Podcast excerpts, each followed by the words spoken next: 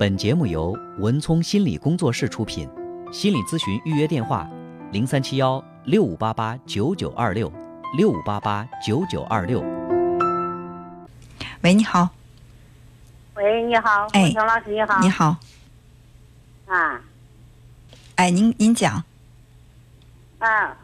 文聪老师你好。呃，你能听到我说话吗？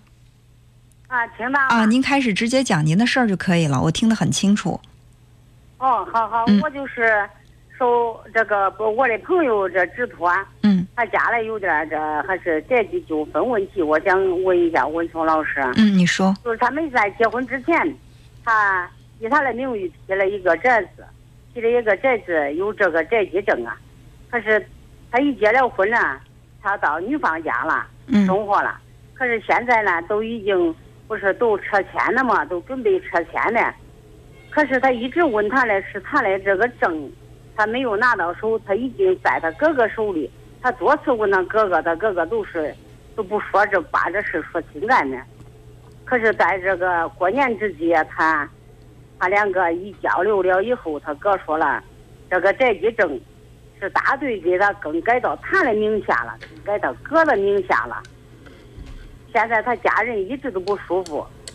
你看看，想问问，想叫文聪老师帮个忙，看看是这样啊，这位朋友，我首先非常常感谢您对我的这个信任，但是你所说的这个宅宅基地的问题已经嗯超过了我们这个节目的内容范围了，因为我们是以情感心理教育为主的。那么你说的这个宅基地的问题，它可能还是会涉及到一些呃这个相关的规定，包括呃你们跟这个你们这个应该叫什么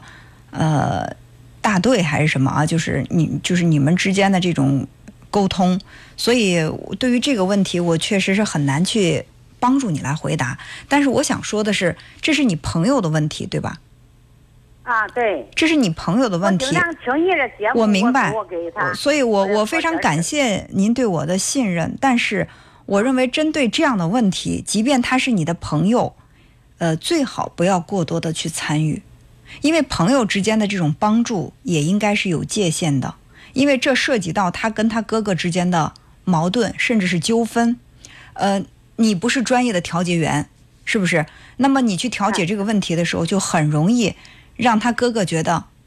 你是有偏有向的，甚至如果调解不好的话，会引发他们家庭更大的这种矛盾。所以我认为，即便是对朋友的帮助，我感觉最好能够把握好这个边界会比较好。嗯嗯嗯嗯对对对，而且这还涉及到你，比如说他这个宅基证当初是他的名字，为什么成为他哥哥的名字了？呃，那么这中间到底发生了什么？甚至还要有一些证据来说明问题，这些都不是我们这些非专业人士能够做到的，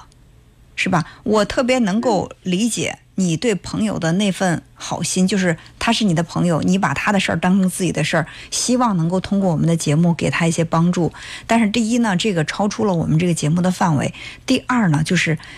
我认为你跟你的朋友之间的这种相互的帮助。第一是要看看量力而行，这个忙我能不能帮得了；第二呢，要分清这个界限，这个忙是不是我和他这个朋友关系我应该去帮的。我认为能把这些关系处理好，它更有利于你们的友谊。嗯嗯嗯，对对，你说这我也理解。对，因为一旦这个问题处理不好的话，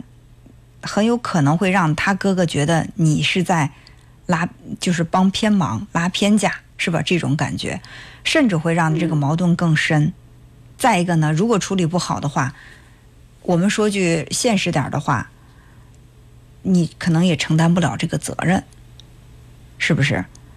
就所以说，朋友之间这个帮忙，我觉得非常非常微妙。因为也曾经有人说，哎呀，他们两口子打架让我来调解，结果没把他们调解好，两口子都记恨我。我这本来是好好的，他们让我来帮忙的，呃这到最后我成了他们两个共同的仇人了。这就说明什么？就是在朋友之间有一些问题，有一些范围是我们不能够去涉及的，嗯好吧？嗯嗯，啊，好，哎，好好，那就这样，再见。谢谢文聪老师好好，嗯嗯。